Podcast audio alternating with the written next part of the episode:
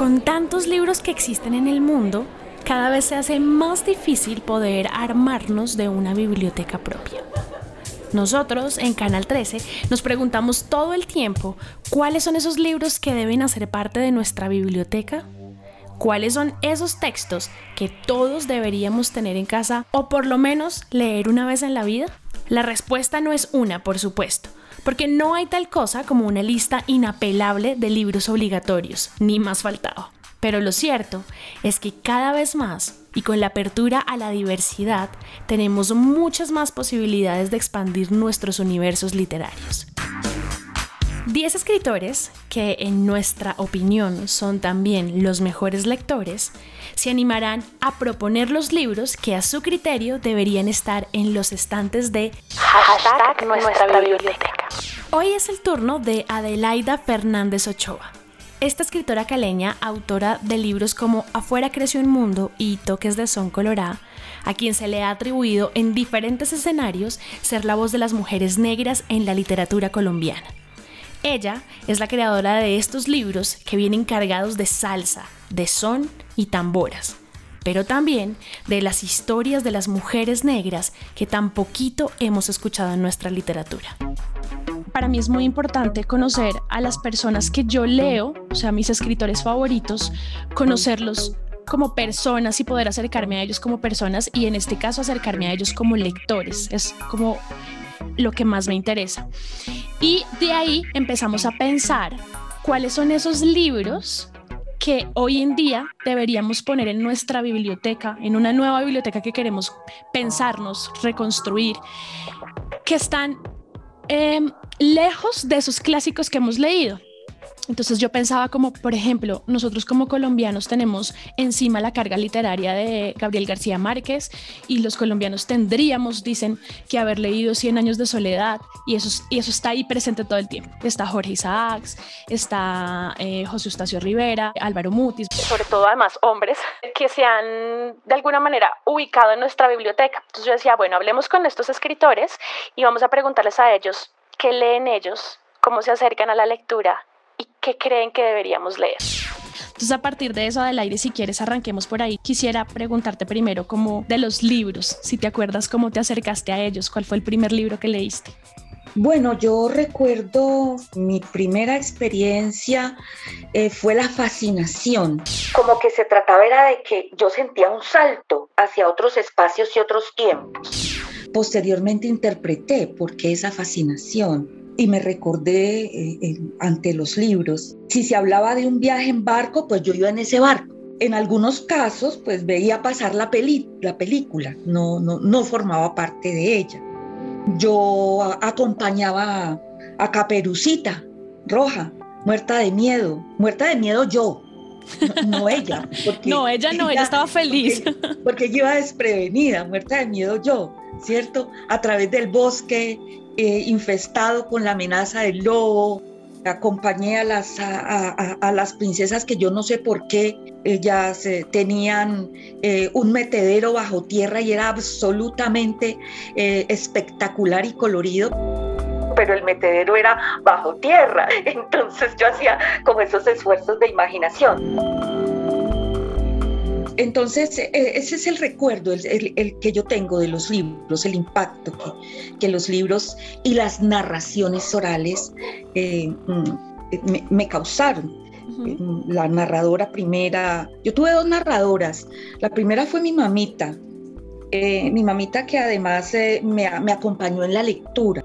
Yo cuando aprendí a leer le leía los cuentos, porque a, mis manos llegaban muchos cuentos, muchos libritos de cuentos, en mi casa había muchas revistas, eh, live, promos, selecciones, entonces eran como muchos, muy buenos lectores de eso. Entonces yo le leía a ella y ella me, me, corregía, ¿no? Eh, me ayudaba a interpretar y le fascinaba escuchar que yo le leyera. O sea, a mí no me leía yo. Y, ella me, decía el significado de las palabras. O sea, yo, yo tuve pues el privilegio de tener una mamita, la mamá de mi papá, que era lectora, que sabía leer, que sabía escribir, ¿sí? Una, una mujer que había nacido en 1903 pues fue fascinante porque yo tengo memorias del siglo XIX, yo tengo todo un bagaje lexical con, palabras que ya son arcaísmos y que yo muchas veces uso, son mis palabras.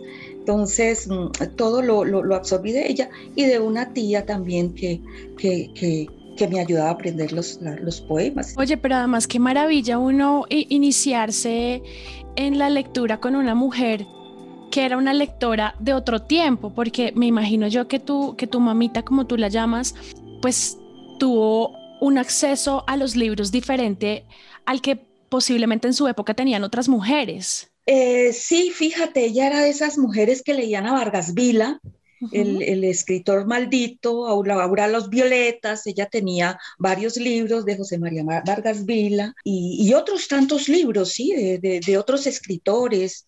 Eh, no eran muchos, pero ella conservaba sus libros. Eh, digamos, serían 10 libros, pero ella conservaba sus libros. También pues leía el periódico. Entonces, eh, pues sí, fue un, un, privilegio tener una, una mamita eh, lectora, una mamita que, que, que, era una gran narradora, ¿no? Sobre todo una mamita que me quería mucho.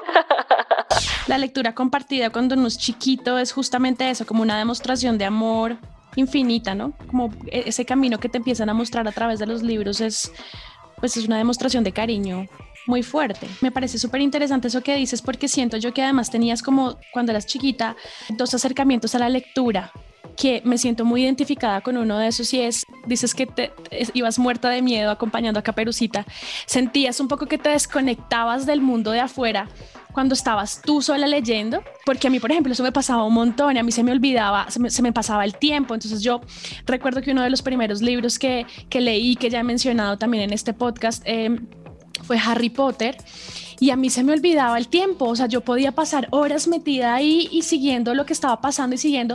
Y cuando paraba, porque mi mamá me llamaba, por ejemplo, a almorzar, mientras almorzaba me daba como la ansiedad de tener que volver rápido para saber qué estaba pasando, como si fuera una película que no estuviera en pausa y yo estuviera perdiéndome lo que estaba pasando. Entonces vivía como súper inmersa en los libros y un poco sí me desconectaba del entorno. ¿Te pasaba también?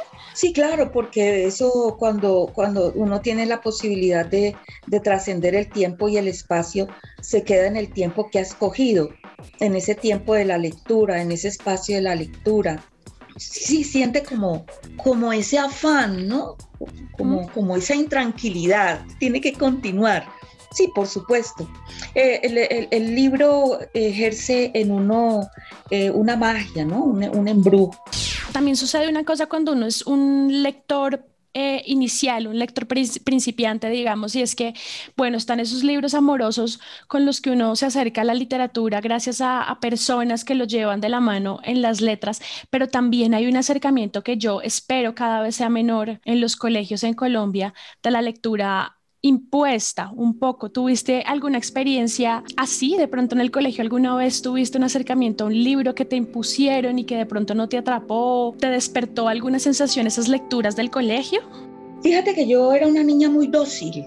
Yo era muy dócil, desde luego en la escuela todas las lecturas son impuestas, eh, porque el, docente diseña un currículo, selecciona unos libros, entonces eh, el estudiante no tiene la posibilidad de escoger por otra parte, pues uno, yo quizá no tenía em, esa capacidad, ¿no?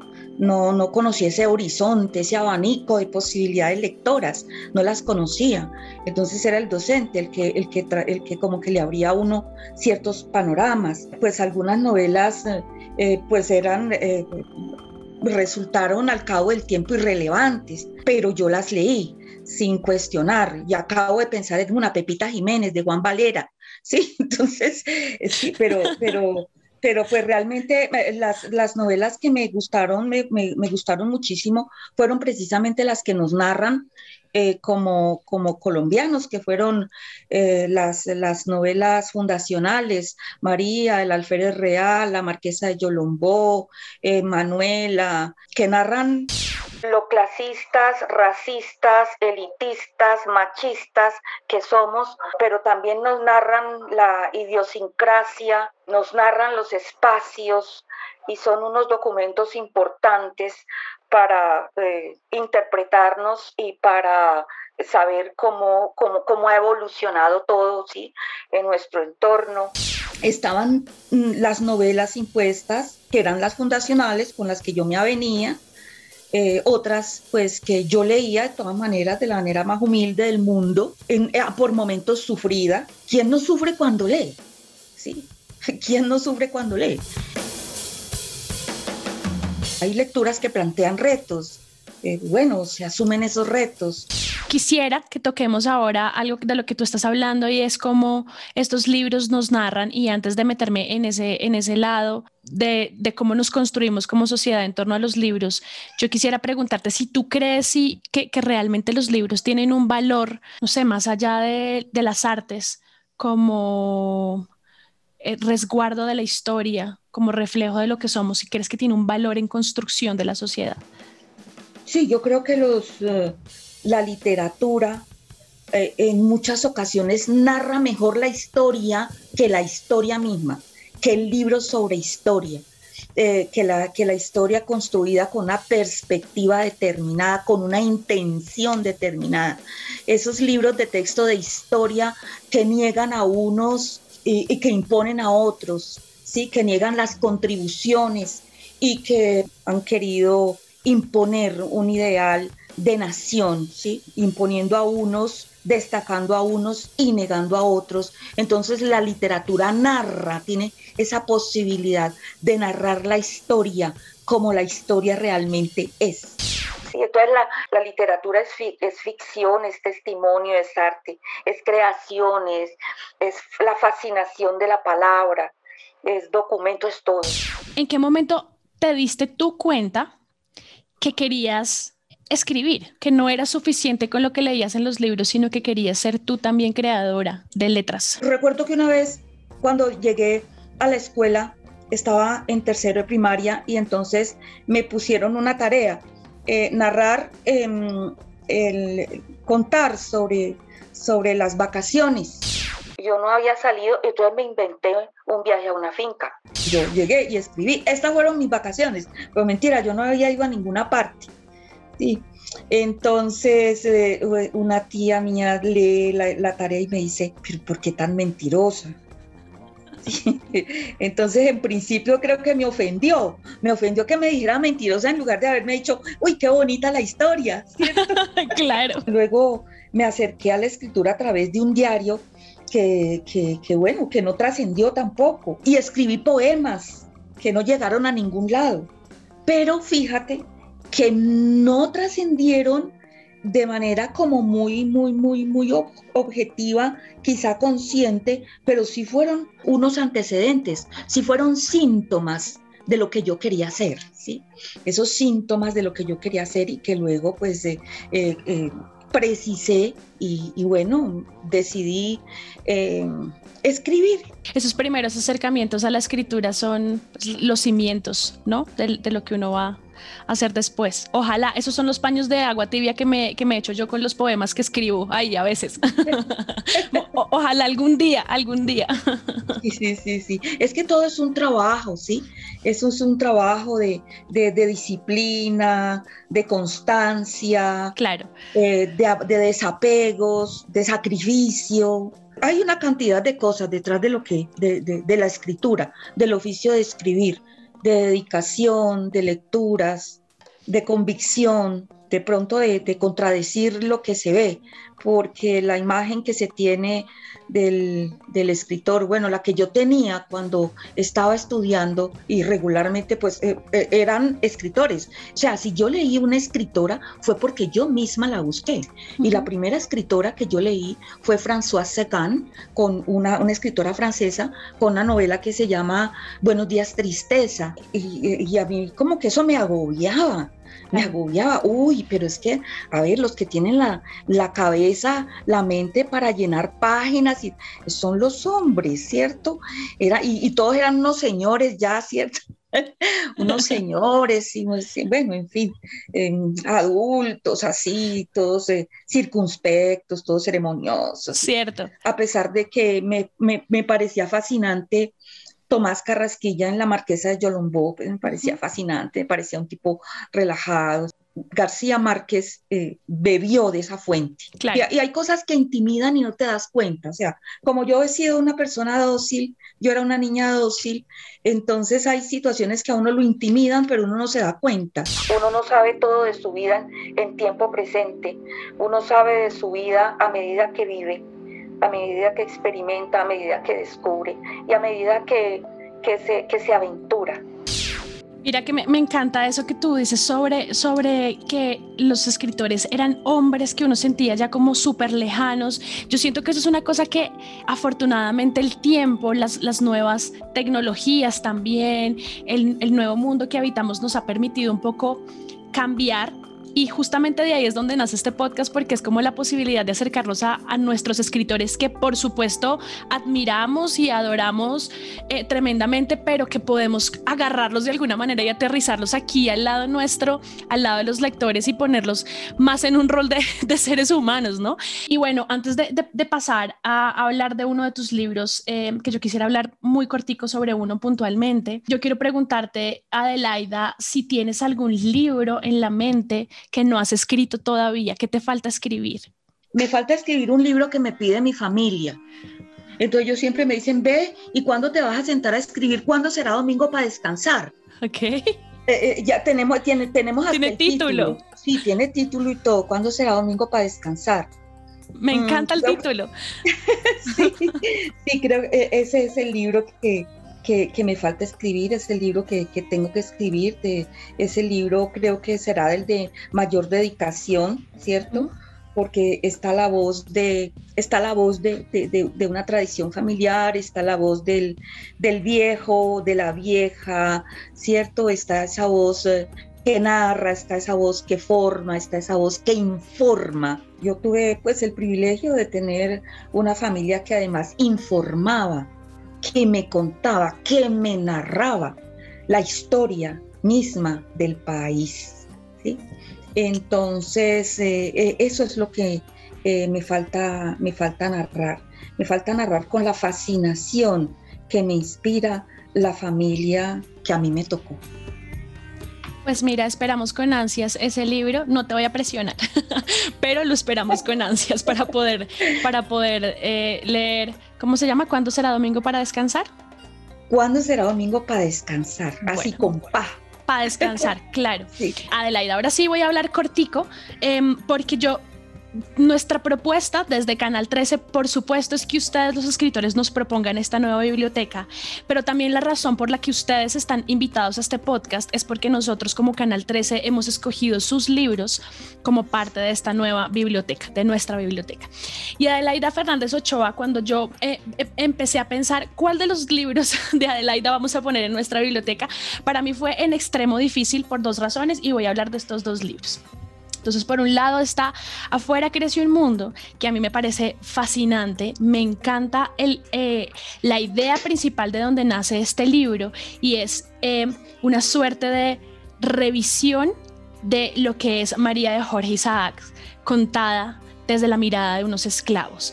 Y eso me parece importantísimo porque nos permite poner la mirada justamente en lugares donde no hemos estado antes, de poder ver la literatura desde las historias de personas que no la han contado antes, de, los afrocolombianos, del Pacífico, eh, de los esclavos.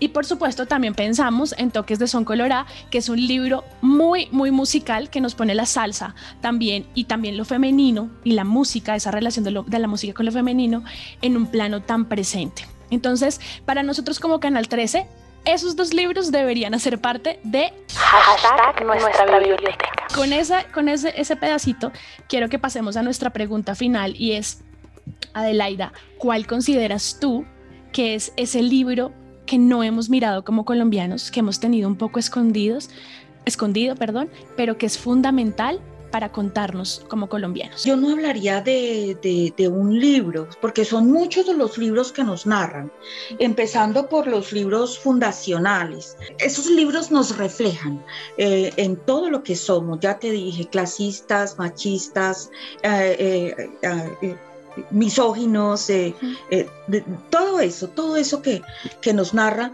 pero también todos esos asuntos eh, de, de, nuestra idiosincrasia que nos permiten vivir y que nos permiten, a pesar de las ideas, em, convivir en, en, en, en esta en, la, en, esta pluralidad, en esta pluriculturalidad, sí, en, en esta condición de nosotros de, de, de encuentro y, de, y de, de, esas tres razas, ¿sí?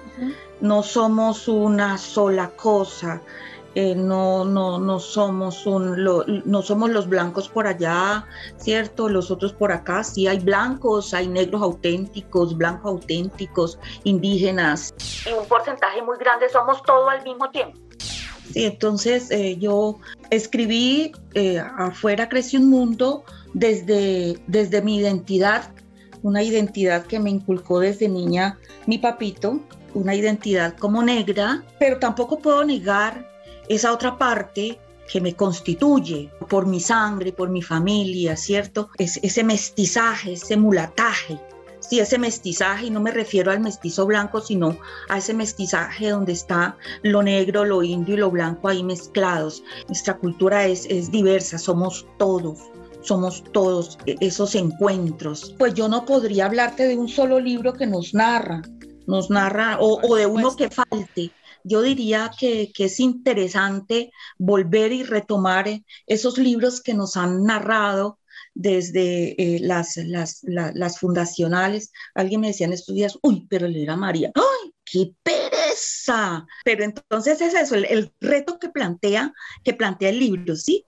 Este, este, este nos plantea un reto, entonces mirar ese, cuáles son los retos que nos plantea el libro también tiene que ver con el contexto en el que uno lee los libros, porque es que si te ponen a ti un ser humano de 12, 13 años a leer María de Jorge Isaacs, pues seguramente no es lo mismo que si después tienes 35, 40 años y tienes toda la capacidad, todo el contexto, todo el mundo que ya, que ya te cabe de una mejor manera en la cabeza para poder leer un libro de ese tipo. Mira, eh, en mi generación los niños por lo regular sabíamos inclusive cómo empezaba María seguramente lo sufría, o seguramente no, sí, sí, claro. Yo sí estoy consciente del sufrimiento, ¿cierto? De los esfuerzos que yo hacía, pero había espacios en los que, ay, era como si llegara a un paraíso dentro del mismo libro. Yo creo que somos demasiado considerados con los niños y con los estudiantes. Ah, no, es que todo tiene que, no, todo no es placentero. La vida tiene su cuota de sacrificio, de, sí, de, como, como, como de admitir al otro, sí, como de negociar con el otro, como de aceptar, como, como de, de asumir retos. Como te digo, Tomás Carrasquilla es una delicia, ¿cierto? Igual que, que, lo son otros tantos, muchos, otros son difíciles, tienen unos libros eh, eh, duros, eh, difíciles, pero que resultan siendo de verdaderas joyas de la literatura. Por ejemplo, Changuel Gran Putas, de Manuel Zapato Olivella. Bueno, sí pensaría en retomar esos libros, por ejemplo, ahorita pienso en Alba Lucía Ángel, o Gloria accesible, estaba la pájara pinta sentada en el verde limón. Fue una, una, una escritora a la que eh, trataron de eclipsar eh, de una manera infame, inclusive eh, la crítica. Entonces pienso en, en, en Alba Lucía Ángel, pienso también en, la poesía, ¿no? En rescatar la poesía. En este momento eh, pienso en una, escritora que se llama Chantidina Orozco, es una poeta maravillosa. Eh, pienso en una mujer, una escritora que, nos, que, nos, que nos sintoniza con muchas mujeres eh, del siglo XX. Gloria Susana Esquivel, que escribe Dinamita, Mujeres rebeldes en, en, la, en la Colombia del siglo XX. Eh, creo que tiene que sacar un segundo volumen. Eh, sería chévere. Sí, con más perfiles. Entonces, sí, son, son muchos los, los, los, libros que nos narran. Si tú quieres conocer un poco también sobre esa evolución que tuvo la salsa en Cali, pues entonces lees Toques de Son Colorado. claro que sí. Adelaida, pues te agradezco infinito este ratico que me regalas para hablar contigo. De verdad que para nosotros como Canal 3 es un honor poder estar aquí charlando contigo, eh, tener la posibilidad de conocerte como lectora y saber tu tu pensamiento sobre las letras colombianas es, es maravilloso y de verdad te agradezco infinito esta posibilidad. Muchísimas gracias. Te mando un abrazo enorme. Abrazo y felicidades y mucha suerte y, bueno, que ojalá hagamos una, una cadena de fuerza y de energía a ver si se nos soluciona esta situación tan caótica que tenemos ahora en nuestro país. Cierto, cierto que sí, y que nos cobijen los libros también para que no se nos olvide toda esta historia. Así como su propuesta de revisión de los libros fundacionales que indudablemente han sido parte de la historia y que son páginas de lo que somos, nosotros ponemos Afuera crece un mundo de Adelaida Fernández Ochoa como esa posibilidad de ver la historia literaria con otra mirada. Y también como uno de esos libros infaltables de Hashtag nuestra biblioteca. Nos escuchamos pronto.